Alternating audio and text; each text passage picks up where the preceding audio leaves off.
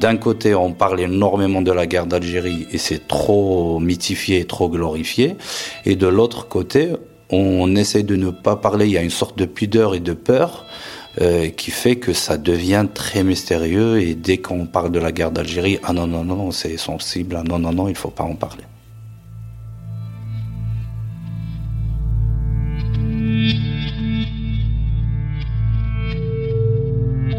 Ferrat est né et a grandi de l'autre côté de la Méditerranée, dans les montagnes de la Kabylie. Il a eu accès très tôt à l'histoire de sa famille, engagée dans le FLN, grâce au récit de sa grand-mère. Ses représentations de la guerre, il les tient d'elle, mais aussi de l'école, où il a été bercé par un roman national composé de clichés et de récits idéalisés. Comment faire pour déconstruire un discours dominant auquel on a été nourri depuis toujours? À Marseille, où il vit depuis une dizaine d'années, Ferrat a accepté de me raconter.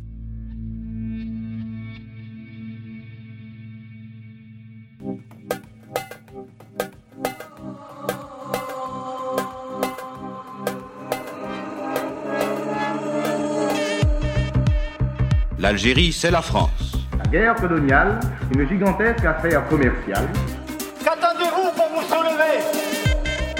c'est difficile de se figurer son grand-père comme un assassin. Le souvenir des Harkis doit être gravé dans la mémoire nationale. C'est un déshonneur, monsieur le président C'est quelque chose de vertigineux, d'effrayant en fait. C'est pas juste une histoire entre les gentils et les méchants, c'est un monde en noir et blanc.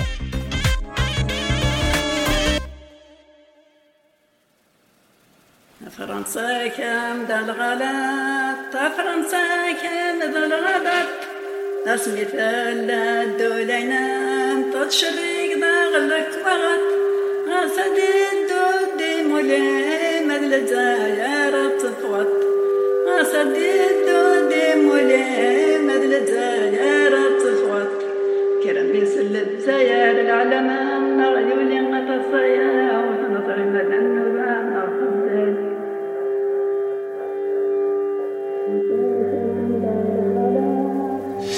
Je suis né à Sedouk, euh, une petite ville en Kabylie, dans la vallée au fait, dans les hauteurs de Kabylie.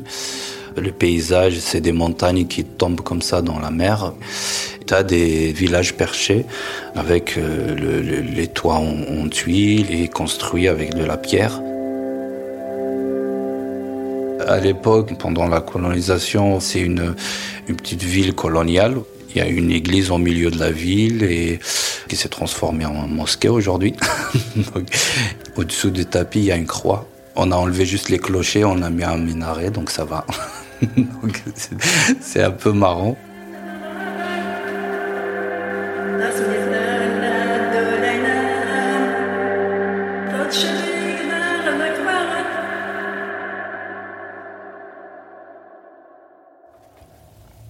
Donc la Kabylie, en fait, euh, c'est une région assez à part en Algérie, qui est à la fois montagneuse et littorale, euh, qui se trouve à 100 km euh, à l'est d'Alger. C'est une région très peuplée. Les gens sont d'origine berbère, donc c'est pas des Arabes. donc c'est les anciens habitants de l'Afrique du Nord. Ils se sont réfugiés dans les montagnes pour fuir les invasions romaines pendant l'Antiquité puis l'invasion arabe euh, au 7e siècle. Du coup, euh, bah, les Kabyles ou les Berbères, ils ont leurs propres coutumes et ils ont conservé leur langue, qui est le tamazirt. Et euh, la Kabylie, c'est une zone reculée, difficile à pénétrer, et qui a résisté à toutes les invasions, notamment à la colonisation française.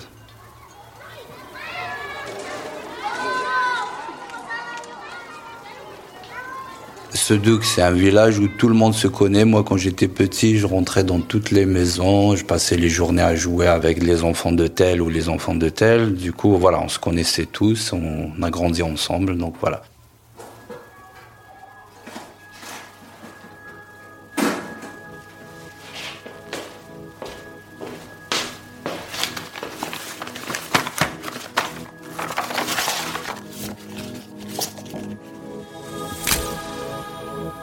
Photo, elle était prise quand j'avais 4 euh, ans, sur la terrasse de la maison en fait.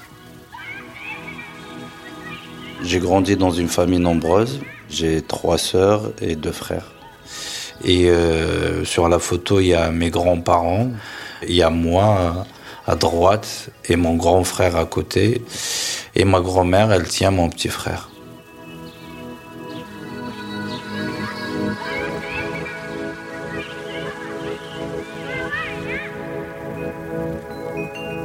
Ma grand-mère, j'ai un lien particulier avec elle parce que j'ai perdu ma mère à l'âge de 7 ans. Mais après le décès de ma mère, elle a pris le relais et c'est elle qui s'occupait de nous.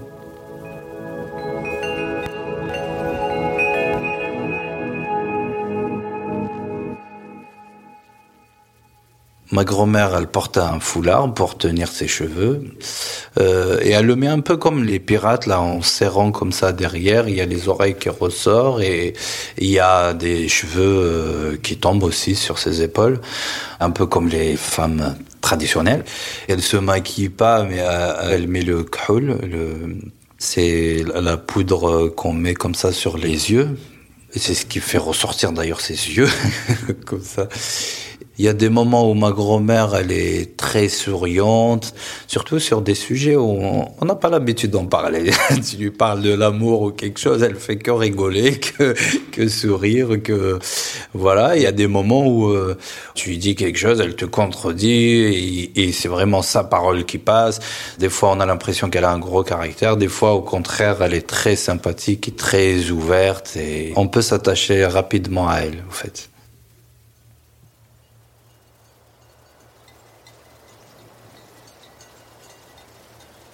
Ma grand-mère, elle s'appelle Atika et moi, je l'appelle Jida. Mais Jida, c'est grand-mère en arabe, en fait. Quand j'étais enfant, je montais dans les montagnes avec ma grand-mère et on allait récolter les olives dans le champ. C'est un peu loin du village, au fait, et on montait des collines, et généralement avec un âne euh, qui nous servait pour porter les bagages et, et les affaires. Et le champ lui-même, c'est vraiment une grande bosse où il y a plein d'oliviers. Et du coup, on se mettait à ramasser les olives. À l'époque, on n'utilisait pas les filets, au fait. Donc, ça prend énormément de temps. Et là, ma grand-mère, elle se mettait euh, à chanter pour accompagner la récolte des olives.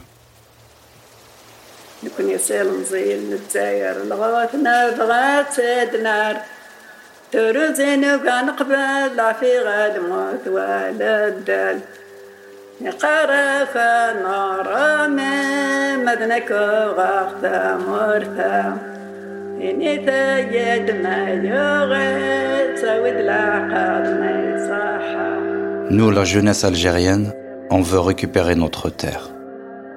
On ne veut pas rejoindre l'armée française.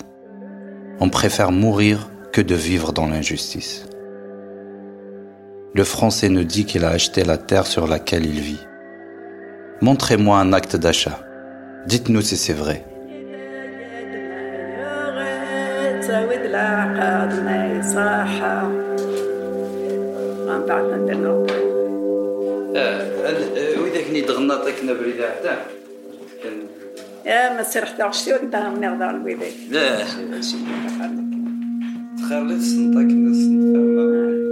C'est des chants révolutionnaires que les Kabyles chantaient à l'époque pour motiver les jeunes à rejoindre le maquis.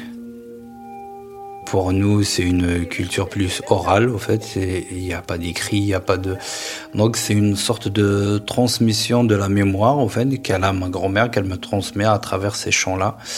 Et du coup, c'est une fierté pour moi que euh, des gens de ma famille à l'époque euh, chantaient ces chants-là, engagés pour libérer le pays. Euh, voilà.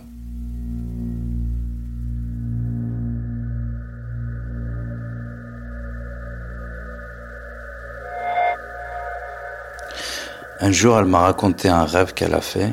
Euh, c'était juste avant le déclenchement de la guerre. Et c'était un rêve euh, assez étrange.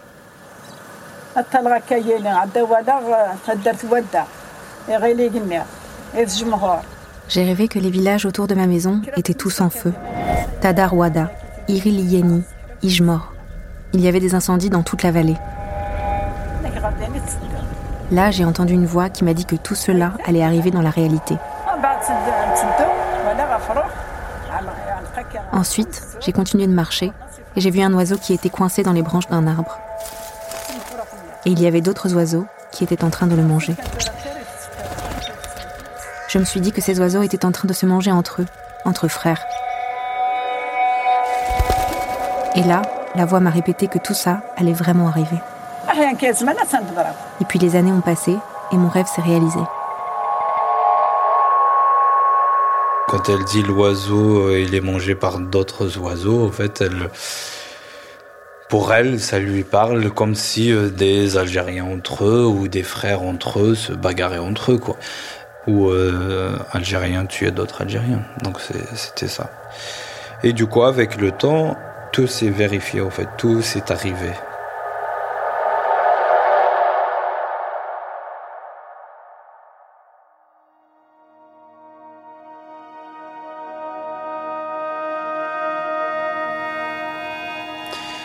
Au printemps 54, le Front de libération nationale vient d'être créé euh, en Algérie. Et à l'origine, c'est des jeunes de 20-30 ans qui ont fondé le FLN. Et ils viennent de l'est du pays, euh, notamment de la Kabylie.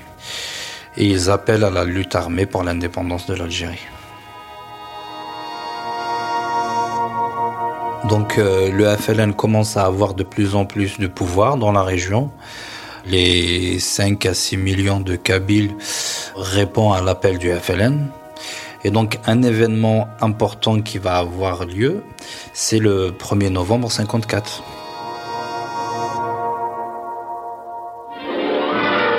Heure troublée en Algérie, où en plusieurs endroits du territoire une série d'attentats ont été commis dans la nuit qui précéda la Toussaint. Parle de fellaga et de complots organisés par certaines ligues musulmanes. Mais l'Algérie ne se prêtera pas au rôle souhaité par les agitateurs. On va appeler cette série d'attentats la Toussaint Rouge. Et c'est les Français qui sont clairement attaqués. Donc à partir de là, c'est le début de la guerre.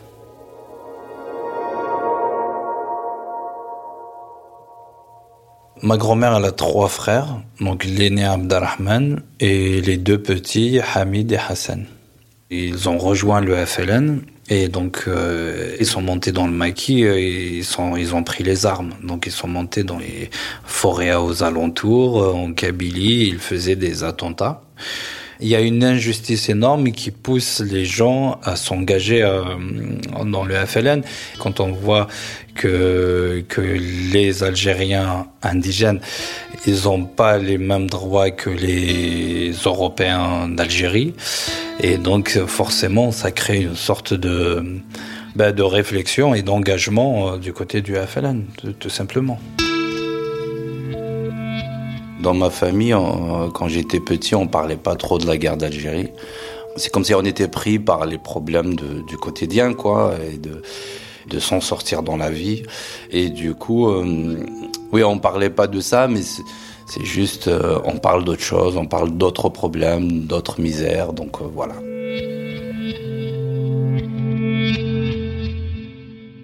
C'est surtout ma grand-mère, au fait, qui parlait de la guerre d'Algérie.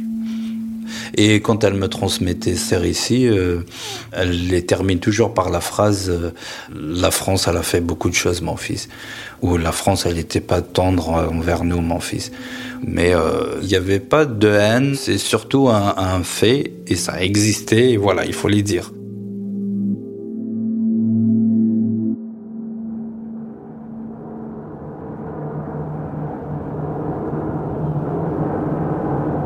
Moi, j'imaginais des, choses horribles. Hein. Je m'imaginais des, des villages bombardés par l'armée française. J'imaginais des morts de partout, en fait.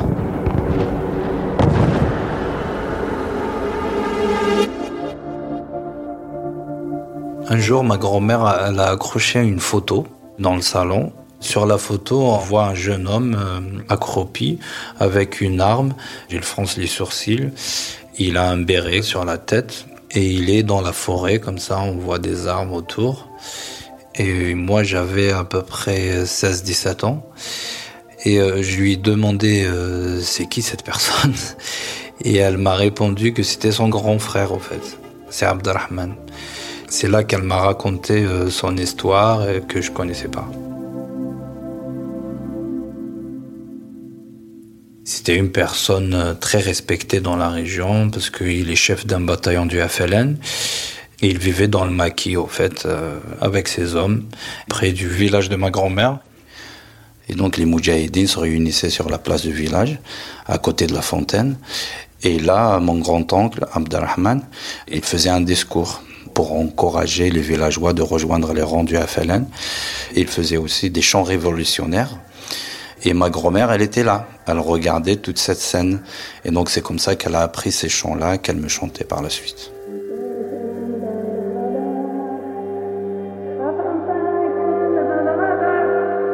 Ma grand-mère, elle me disait qu'elle préparait énormément de galettes, elle préparait des figues sèches, euh, de, l'huile, des choses comme ça à donner pour les, les. Donc son utilité, c'était vraiment de d'aider euh, dans la nourriture, de rien que ça, je suis fier d'elle au fait et je suis et c'est comme si elle a contribué énormément dans la libération du pays. Abdelrahman, il est mort au combat. Au fait, il était assassiné par l'armée française. Le souvenir qui a plus marqué ma grand-mère, c'était son oncle Slimane, qui, était dans le maquis. Au fait, il était dénoncé par une femme euh, dans le village. Il a été arrêté, torturé, et après ils l'ont ramené exposé tout nu dans le village. donc ma grand-mère, elle a vu ça, euh, et du coup, c'était trop violent et par la suite, ils l'ont tué, en fait. L'armée française à l'époque, euh, quand elle faisait quelque chose comme ça, et elle, elle expose pour euh, faire peur aux autres Algériens, pour dire voilà, ça va t'arriver la même chose et tu rejoins le FLN, en fait. Quand elle m'a raconté ça, j'étais énervé. J'ai demandé à ma grand-mère, tu, est-ce que toi, t'as pas envie de te venger, t'as pas envie de te révolter? Elle me disait mais la rancœur ne servait à rien, la haine ne servait à rien. On a résisté et voilà, les jours meilleurs sont arrivés. Voilà, c'était ça.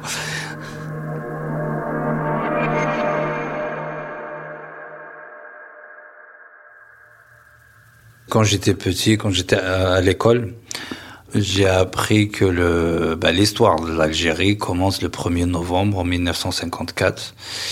Et euh, tous les Algériens sans exception, se sont levés d'un coup contre tous les Français.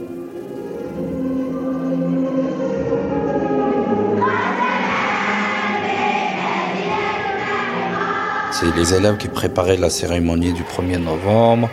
On faisait le levée de drapeau avec l'hymne national. Euh, on chantait l'hymne national et aussi on faisait des concours de dessin sur la révolution et tout. Et moi je me rappelais que je dessinais euh, des moudjahidines euh, contre des Français avec des chars, avec des armes, alors que les Algériens ils avaient que des sabres, des trucs comme ça. Et je dessinais ça pour plaire aux professeurs. Parce qu'à l'époque, on disait que ben, nous, on n'avait pas les moyens. Avec un fusil de chasse, on arrivait à, à faire tomber un, hélicoptère. Donc voilà, j'étais baigné un peu dans toutes ces choses-là. C'est nous tous Algériens, un seul héros, c'est le peuple réuni contre cet ennemi euh, qui est la France. C'est une sorte de surnationalisme qui fait que euh, on est fier de cette guerre et de ce récit-là, de cette indépendance. C'est un monde en noir et blanc en fait.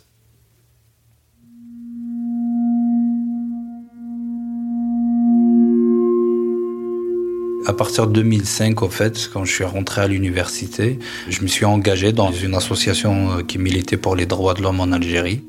C'est à ce moment-là que je me suis intéressé à l'histoire écrite dans les livres.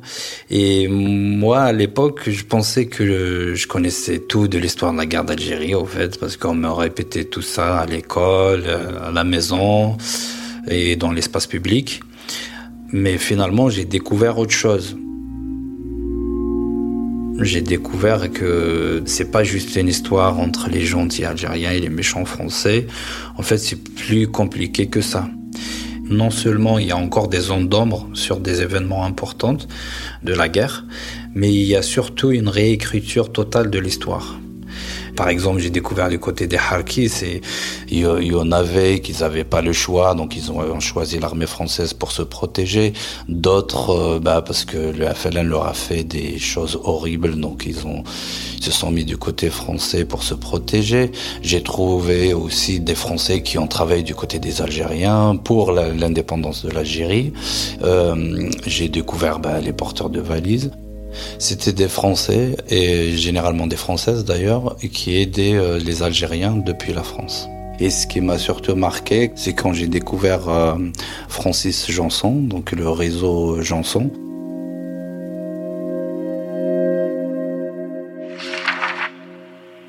Extrait de Notre guerre, un livre de Francis Janson paru en juin 1960. Oui, nous avons aidé, nous aidons et nous aiderons les Algériens sur tous les plans. Leur lutte est indivisible. Cet homme que vous aidez un soir à se soustraire aux poursuites de la police, peut-être ira-t-il le lendemain matin tirer sur un ennemi de la Révolution, et vous serez alors complice de son acte. À vous de dire si vous aimez mieux être complice d'un génocide, d'un crime dont la France elle-même a défini la nature en contresignant une convention internationale, et que vos gouvernements continuent de perpétrer sans la moindre équivoque, en votre nom et grâce à vous.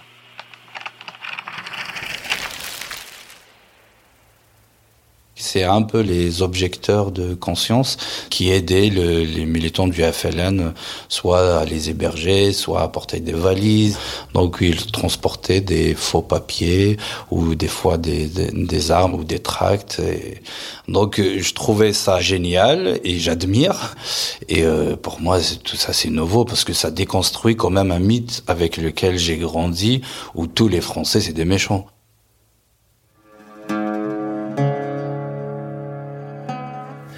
Et aussi, j'ai réalisé que le FLN, après la, guerre, il avait effacé toutes les grandes figures de l'indépendance pour s'attribuer cette victoire, en fait. Alors qu'il y a plein de gens qui se sont battus pour l'indépendance et qui mériteraient d'être célébrés. Par exemple, je pense euh, à Amérouche, euh, le colonel Amérouche, qui était un colonel de l'armée de libération nationale. Il été tué par l'armée française, mais il existait au fait. Amérouche, il est très connu, euh, surtout en Kabylie, mais même au niveau national. Mais dans le manuel scolaire, après l'indépendance, il n'existait pas. À ce moment-là, je me sens un peu arnaqué, un peu trahi, au fait.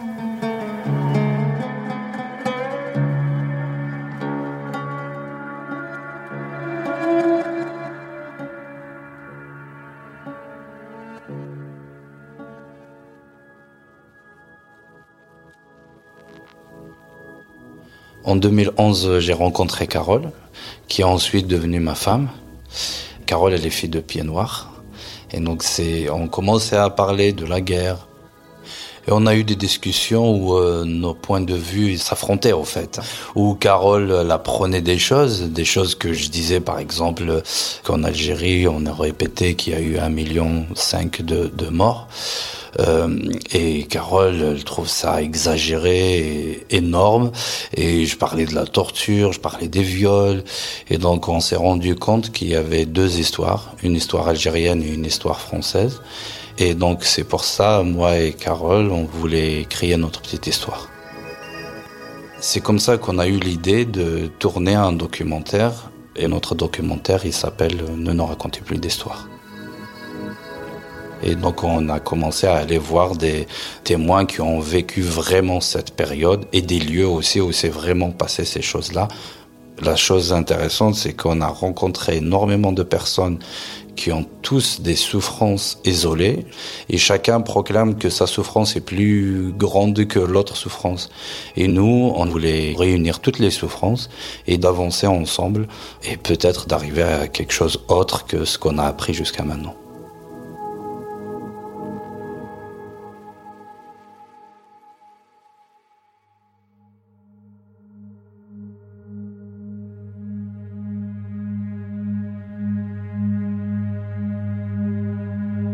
J'ai décidé de commencer à filmer euh, à Melouza, au fait. C'est un village qui se trouve euh, sur les hauts plateaux. Le 28 mai 57, il y a eu environ 300 hommes qui ont été assassinés à, coups de fusil, de hache et de couteau. C'était très violent. Tous les hommes du village ont été exécutés, au fait. Quand je suis arrivé là-bas, j'étais très surpris, au fait. Déjà, j'ai découvert un village en ruine où il y a des fosses communes de partout. Et j'ai trouvé aussi des ossements qui sont toujours pas enterrés, au fait. C'est juste la population qui les a rassemblés dans un trou comme ça, avec des pierres. Euh, mais qui sont restés à, l'air libre comme ça, en attendant que euh, l'État reconnaisse ce massacre et euh, que ces morts soient enterrés dignement en fait.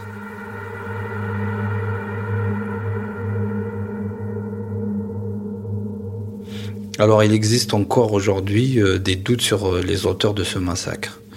Les historiens ne sont pas tout à fait d'accord sur ce massacre. D'un côté, le FLN a toujours nié euh, d'être à l'origine de ce massacre et elle accuse la France. Et de l'autre côté, la France a toujours accusé le FLN d'avoir tué ses villageois et elle a utilisé ça pour montrer euh, l'atrocité des Moudjahidines à l'époque. On les appelait les terroristes. En fait, ce qu'on sait, c'est que les caméras françaises étaient présentes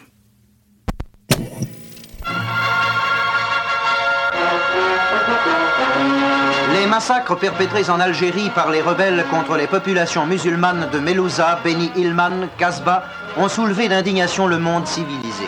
Dans les ruines des villages, les 300 cadavres trouvés atrocement mutilés ont suscité l'horreur d'un geste sauvage que rien ne saurait justifier.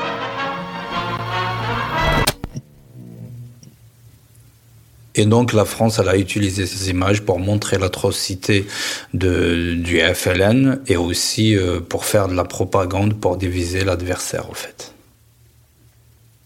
À l'époque, dans la région, il n'y a pas que le FLN. Le FLN, elle était très présente, mais aussi il y a le MNA, donc le Mouvement National Algérien, qui était un mouvement indépendantiste plus modéré par rapport FLN. Le FLN plus radical a toujours considéré le MNA comme auxiliaire de la France.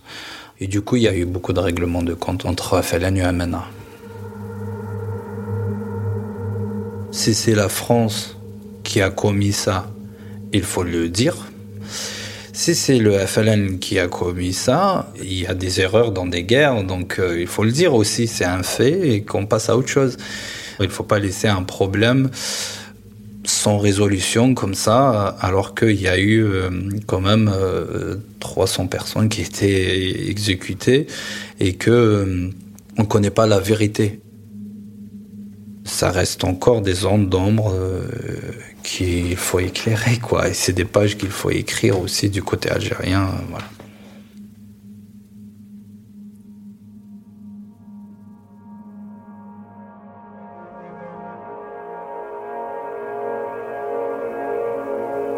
En 62, le FLN prend le pouvoir et euh, eux, c'est des militaires et pour eux, il n'y a pas trop la notion de la démocratie, c'est on prend le pouvoir et on élimine chaque personne qui dérange.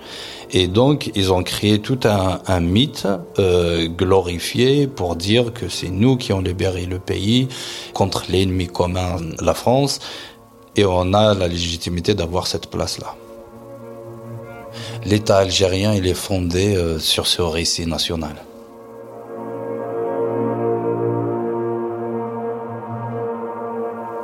Depuis 62, la tradition euh, militaire a perduré au sein du gouvernement algérien. Et donc depuis toutes ces années, c'est la mythification et la glorification qui étaient servies à la population.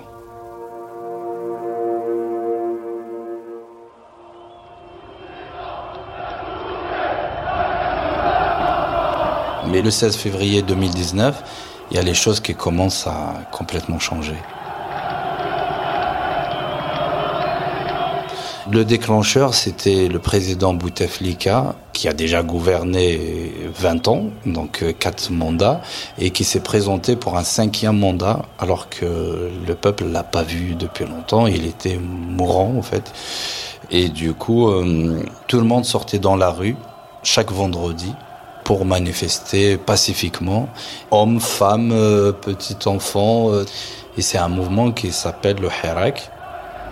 Ces images impressionnantes dans les rues d'Alger, une marée humaine s'est répandue dans la ville. On est tous contre le cinquième mandat, on veut changer ce système. Qu'ils soient jeunes ou vieux, riches ou pauvres, ils font partie du Hirak.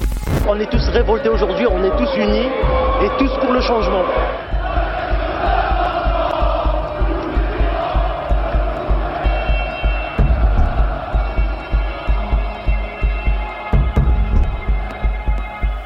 Au sein de ce mouvement de Hirak, il y avait euh, une euh, vérité qui ressortait chez les manifestants, parce qu'on était matraqué avec euh, cette glorification et ce mensonge aussi.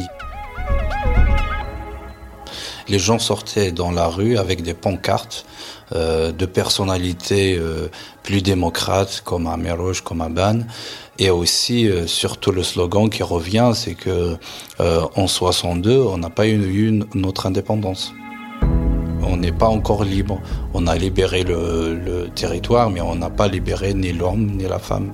Donc le message de la population, c'est qu'on ne peut pas construire quelque chose de solide sur du mensonge. Et à un moment, il y a la vérité qui éclate, qui ressort des années après.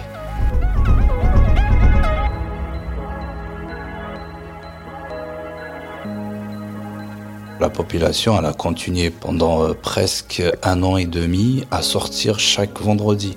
La police a arrêté euh, des centaines de personnes, des prisonniers politiques, des prisonniers euh, d'opinion.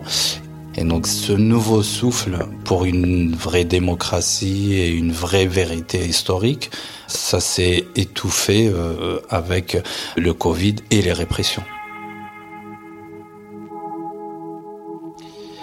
Je suis pessimiste sur l'avenir parce que moi, ce que j'ai vu, la majorité des militants ont quitté le pays pour euh, s'exiler ailleurs parce qu'ils n'avaient pas le choix. En Algérie, en fait, j'étais fiché euh, comme militant des droits de l'homme. Et à chaque fois que je retourne en Algérie, j'étais arrêté aux frontières, à passer euh, des moments dans des bureaux et attendre comme ça pendant des heures. Donc euh, pour moi, c'est une peur de rentrer chez moi en Algérie. surtout, j'ai peur parce que quand je vois mes amis qui sont en prison maintenant et qu'ils n'ont même pas une date de jugement, ils sont restés et ils attendent. Et maintenant, c'est depuis des mois, des mois qu'ils sont en prison. C'est pour ça que je suis resté ici en France.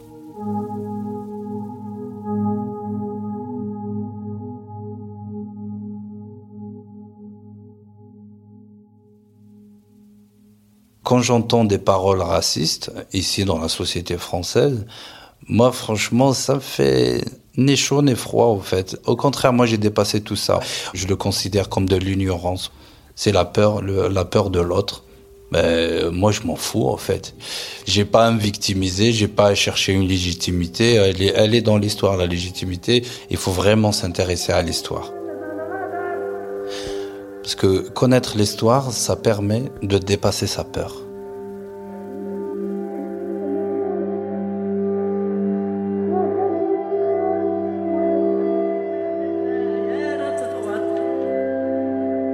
Fragment d'Algérie est une série écrite, enregistrée et racontée par Adèle Salmon. Produite par Paradiso Media.